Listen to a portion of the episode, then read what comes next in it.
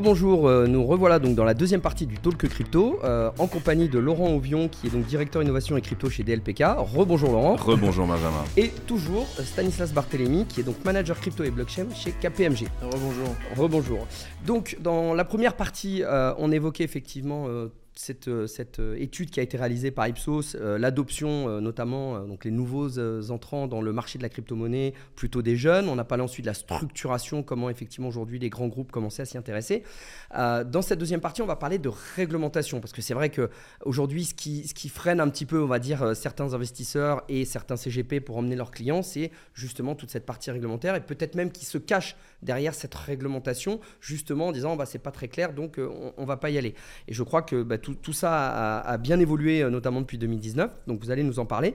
On peut parler de Mika. Alors c'est pas le chanteur hein, de Take It Easy. C'est, c'est, euh, Mika. C'est quoi Stanislas du coup? C'est Market in Crypto Asset et c'est le règlement européen qui confère un cadre aux cryptoactifs. Voilà. Donc c'est pas le chanteur. On est bien d'accord. Non, on est d'accord. Euh, donc on va parler de Mika, on va parler de, de réglementation.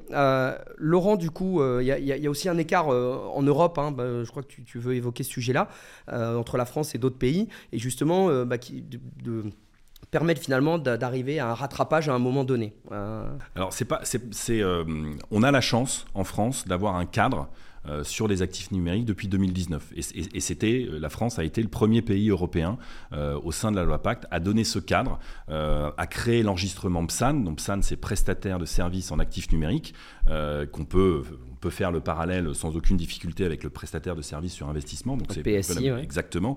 Euh, donc ça, ça donne euh, un cadre aux acteurs français pour exercer des activités de, de conversion de, de- de monnaie fiat vers de la crypto, euh, de trading de crypto crypto, euh, de conservation au sens bancaire du terme de crypto euh, et euh, bah, de, reconversion de crypto, de vers fiat. Donc ce, ca- ce cadre-là, il existe depuis 2019 et on a aujourd'hui 70 PSAN enregistrés en France. Donc il y a vraiment un écosystème qui est naissant.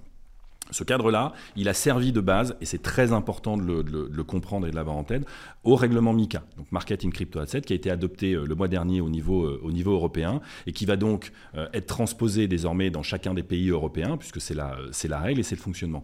La chance que nous avons en France, c'est que la transposition, j'ai envie de dire, elle est, elle, est, elle est faite de facto. Il y a quelques ajustements à faire. Alors ces ajustements étaient attendus par certains acteurs, euh, notamment euh, des acteurs institutionnels, pour être absolument certains de savoir où on va aller.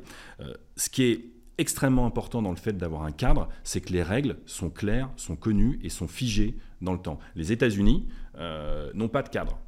Ils n'ont pas de cadre Ils n'ont les pas de cadre, les États-Unis. Ils ont des, ce qui ils ont, ils ont des ce qui règles. arrive au, au phénomène FTX hein, finalement. Ce qui, euh, alors, euh, FTX, je, vais peut-être un raccourci, mais FTX, c'était plutôt les Bahamas. On va, on D'accord. voilà. Peut-être pas- que ça a joué sur le fait que ce soit des entreprises qui soient allées offshore. ouais. Exactement. Mais, on va, on- disons que ce qui s'est passé pour FTX, pour le coup, on va pas, le, on va pas le reprocher aux, aux- aux Américains. C'est pas de, c'est pas du tout le cas. Mais l'avantage d'avoir un cadre, là où je te rejoins, c'est que tu peux pas avoir de FTX en France. C'est, c'est, euh, c'est, pas, c'est C'est enfin, techniquement pas possible, Techniquement pas possible. Après, euh, il, faut, enfin, il faudrait vraiment mettre en place des choses extrêmement, mais c'est pas possible. On a l'AMF, l'autorité des marchés financiers, la CPR, qui encadre, qui audite, qui accompagne les acteurs PSAN, comme les acteurs PSI, comme les CIF, comme les, enfin, comme l'ensemble des acteurs de la chaîne de, la gestion de patrimoine. Et ça, c'est très important. Après, on peut critiquer le cadre.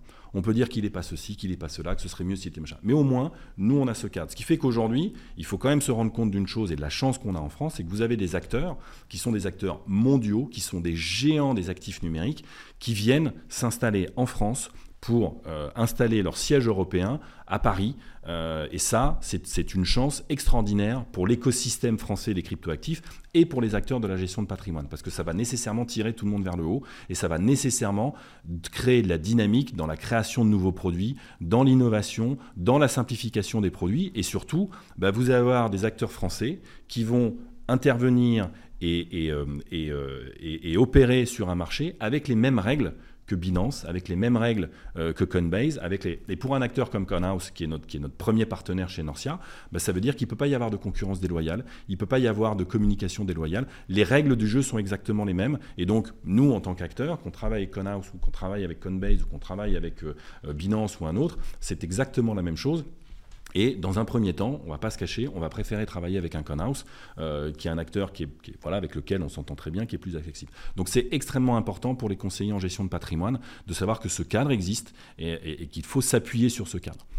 Et je pense que d'ailleurs, Stanislas, c'est un peu votre constat aussi, vous, chez KPMG, c'est les grands groupes du CAC 40 qui viennent vous voir aujourd'hui pour euh, savoir comment est-ce qu'effectivement ils peuvent commencer à, s'intéresser à ce sujet-là. J'imagine que aussi cette partie réglementation euh, doit, doit pouvoir les rassurer. Tout à fait, c'est ce qui explique que les premiers cas d'usage ou premiers passages en production, par exemple, ça concerne le luxe, c'est-à-dire qu'émettre des NFT, on est beaucoup moins dans une zone grise que quand on parle de euh, avoir la conservation des fonds des clients et d'émettre ou de parfois vendre de la crypto à ses clients. C'est ce qui expliquera, Mika permettra du moins, c'est un peu les canaux de distribution qu'on expliquait tout à l'heure, notamment le canal de distribution bancaire, c'est-à-dire que les banques attendaient Mika, et c'est tout à fait normal. Je ne vois pas une banque commencer à pénétrer ce marché, sachant qu'il y a un flou.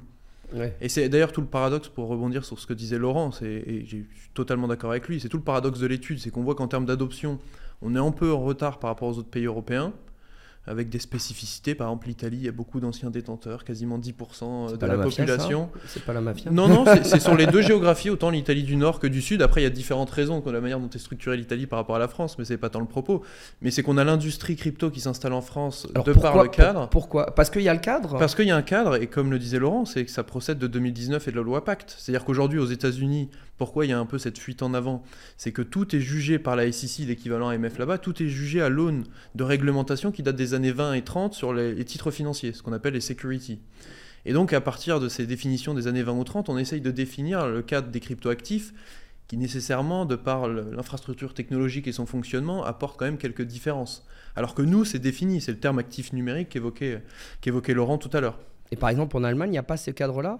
Parce qu'on citait Italie, mais peut-être qu'en en, Allemagne, où ils sont souvent en avance sur cette partie, beaucoup plus structurée, euh, parfois même que la France. Hein. Alors si, c'est venu un peu après, mais c'est surtout que c'est très fragmenté au niveau européen. C'est-à-dire que quand on parle d'enregistrement ou d'agrément PSAN en France, c'est pas les mêmes définitions qui ont été faites dans certains pays européens, avec euh, parfois c'était plus simple, plus complexe, etc. Tout le sens de MICA, c'est d'harmoniser et de permettre d'adresser tout le marché européen avec un seul passeport, si je puis dire. D'accord. Euh, très bien. Et donc, effectivement, euh, vous, de, votre côté, euh, chez DLPK, par rapport à, cette réglementation, ces perspectives, on parlait de private equity tout à l'heure. comment vous, finalement, ça se passe chez DLPK et comment vous voyez finalement bah, l'ouverture et, puis un peu l'avenir sur cette partie-là Vous avez déjà ce partenariat avec Conhouse on, a ce premier partenariat, il y en a d'autres qui, arriveront évidemment parce que notre métier, euh, et notamment euh, chez Norcia, euh, c'est d'être agnostique et, de proposer à nos partenaires CGP les, meilleurs produits avec les meilleurs acteurs. Donc, c'est notre métier que d'aller sélectionner. Si je prends l'exemple de, des SCPI, on a 17 euh, sociétés de gestion euh, SCPI, on en propose à peu près 23. Donc c'est vraiment d'avoir la marketplace en architecture ouverte sur ces produits. Donc on fera exactement la même chose sur les actifs numériques. Après, on, le fait de manière raisonnée et raisonnable. C'est-à-dire que c'est vrai qu'aujourd'hui, en toute transparence, les flux, enfin la collecte euh, pour reprendre des termes traditionnels, la collecte sur les actifs numériques au sens large euh, est, plutôt balbutiante. Euh, et donc, ce n'est pas la peine de mettre 10 partenaires en face d'une collecte qui est pour l'instant extrêmement faible. Donc, on, augmentera et on favorisera l'arrivée de nouveaux acteurs au fur et à mesure du développement de la collecte. Donc, ça, c'est un, point, un, point, un point très important. Et ensuite, on est toujours dans cette idée de structuration et de proposition des trois typologies de produits les OPCVM, parce qu'une OPCVM, c'est facile à comprendre, c'est facile à expliquer à son client, le client comprend ce que c'est, euh, c'est facile à intégrer dans un compte titre, dans certains contrats d'assurance vie et dans certains euh, plans d'épargne retraite. Donc là, on est sur des, enfin voilà, on est sur de l'activité qui est, très simple à appréhender pour les, conseillers en gestion de patrimoine et qui permet une exposition, alors certes très indirecte, mais en tout cas à l'émergence du secteur d'activité euh, du monde des actifs numériques au sens très large. Le deuxième point, c'est le private equity private equity, vous avez aujourd'hui une dizaine de fonds en France, euh, un petit peu plus en Europe, qui proposent euh, d'investir. Bah là, on les connaît, on les a tous rencontrés, on, les on a tous discuté avec eux, on les connaît tous, euh, on a nos convictions et on a la chance, encore une fois en France, d'avoir d'excellents produits et d'avoir, du fait que l'historique vienne de 2019, on a des connaissances et des compétences, notamment techniques, en France, qui sont reconnues par le monde entier. Et, c'est très sincère ce que je dis, c'est pas de la, c'est pas du cocorico, c'est que les acteurs, enfin si on, si, quand on rencontre des acteurs étrangers, tous nous disent en France, vous avez un niveau de maturité, de, de, de, de, légitimité et de compétence sur ces sujets-là qui sont vraiment remarqués par l'ensemble des, par l'ensemble des acteurs, des acteurs étrangers. Donc ça, c'est extrêmement intéressant. Quoi, ça finalement Au-delà de, la réglementation, de la loi Pacte, etc. Comment ça se fait qu'en France, il y a eu cette, cet engouement? Il, y a plusieurs, explications. Il y a la première explication qui est donnée, c'est le, niveau de formation, euh, notamment en mathématiques euh, et, euh, et, en mathématiques appliquées, parce que n'oublions pas que la crypto, enfin, l'origine, c'est quand même des algorithmes de, sécurité, de, consensus, donc c'est du très haut niveau informatique. Donc on a cette chance-là en France. et puis la deuxième chance qu'on a, c'est justement du fait de la, la loi Pacte, on a moins eu de fuite de cerveau qu'on a pu avoir sur d'autres sujets, euh, parce que on a eu très vite ce cadre 2019 qui a permis l'émergence d'acteurs français euh, et de, de, retenir ces acteurs-là qui trouvaient moins ce cadre, ou en tout cas ces perspectives euh, à l'étranger. Donc ça, c'est une, une, vraie force sur laquelle il faut, sur faut s'appuyer. Ok, et puis effectivement, on disait qu'on pouvait depuis, depuis quelques temps loger les actifs numériques dans les contrats assurance vie. Ça, c'est pareil, c'est une offre. Au début, vous sélectionnez un premier acteur peut-être, et puis ça, ça finira par s'ouvrir. Ça, c'est le point de, ça reste le point un petit peu noir du sujet, c'est que euh, aujourd'hui, les assureurs refusent de loger des, actifs numériques au sens euh, strict du terme, c'est-à-dire que un produit qui investit dans des acteurs euh, innovant, ça, ça les, assureurs, ça leur passe pas problème. Mais dès que vous avez un petit bout de Bitcoin là, qui, traîne, qui traîne quelque part, euh, comme, chez Toban par exemple, ils n'en veulent pas. D'accord? Donc ça, euh, nous on considère chez DLPK et chez Norcia, c'est notre rôle de continuer la pédagogie, de continuer d'expliquer, de travailler avec les acteurs traditionnels, les assureurs et les banquiers, pour leur expliquer que c'est une position qu'il faudra modifier et à laquelle il va falloir à un moment se dire, OK, maintenant on peut y aller. La loi Pacte le permet depuis 2019. La loi Pacte permet depuis le 2019 à un assureur d'intégrer des actifs numériques au sens euh, Bitcoin pour résumer dans un contrat d'assurance vie, dans certaines proportions, etc. Donc c'est n'est pas une question de cadre réglementaire, c'est une question de choix, euh, de politique d'investissement, d'univers d'investissement de la part des assureurs. Encore une fois, ils sont... Euh, maîtres en la matière, ils décident de leurs univers d'investissement, mais il y a, c'est tout à fait possible. Donc c'est un de nos sujets pour l'année 2023, l'année 2024, 2025. On sera patient. Euh, vous inquiétez pas, nos amis, euh, nos amis assureurs, nos amis banquiers, nous sommes patients. Euh, l'histoire nous donnera, nous donnera raison si je puis me permettre. On vous le souhaite.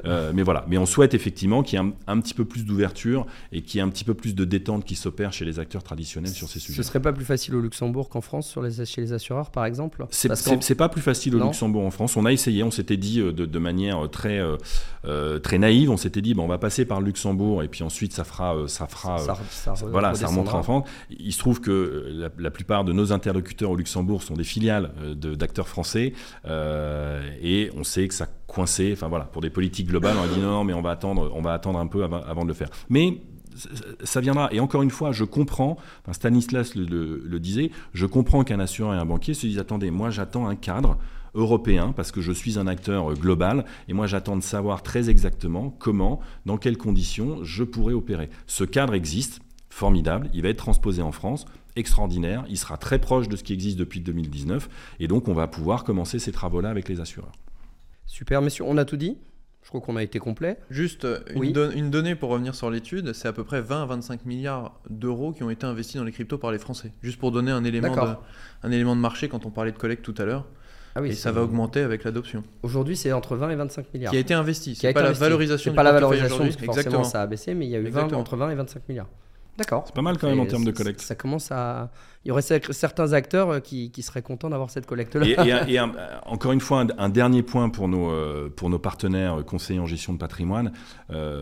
Stanislas l'a plusieurs fois évoqué. Il y a un vrai rôle, il y a une vraie position à prendre en termes de conseil, en termes d'accompagnement, en termes de confiance euh, à destination euh, des clients particuliers et des entreprises, parce que euh, on parle de réglementation, on parle d'AMF, on parle d'ACPR, on parle de MICA, on parle de loi Pacte. Le, le, particulier au final qui fait son investissement, il, n'est absolument pas au fait de tout ça, et il il, peut potentiellement faire un mauvais choix de plateforme, un mauvais choix de produit, un mauvais choix. Ça, existera encore malheureusement longtemps. Euh, c'est le rôle d'un conseiller en gestion de patrimoine de dire ok, tu veux faire ça, le cadre français t'oriente vers plutôt tel, tel acteur, Conhouse, euh, pour, pour les citer encore une fois, puisque c'est notre partenaire. Il y en a d'autres, Depsan, il y en a 70 en France. Et il y a vraiment, vraiment, je, pense qu'il peut y avoir une, une prime euh, au premier arrivant sur ces sujets-là. Les banques et les assureurs vont tarder un peu. Amis conseillers en gestion de patrimoine, prenez, prenez les devants et prenez les parts de marché avant qu'elles soient, qu'elles soient captées par des acteurs plus importants. Oui, je me permets une dernière phrase, c'est quand on regarde, on a parlé de ceux qui ont adopté les, les cryptoactifs, mais ceux qui ne l'adoptent pas, on a quantifié les raisons, et une des raisons c'est je ne comprends pas, j'ai besoin de conseils quelque part. Donc euh, ça rejoint ce que dit Laurent. Et du coup, ça vient à ma conclusion qui est s'ils veulent s'y intéresser, qu'ils n'hésitent pas à venir euh, vous voir chez DLPK, puisque a priori vous êtes quand même très en avance par rapport à d'autres acteurs sur le marché. Et Nancia, ils sont évidemment les bienvenus. Eh bien, écoutez, on, est ravis. Merci beaucoup, messieurs. C'était très intéressant. On a essayé de vulgariser un petit peu euh, tout, le monde de la crypto-monnaie, de, la blockchain.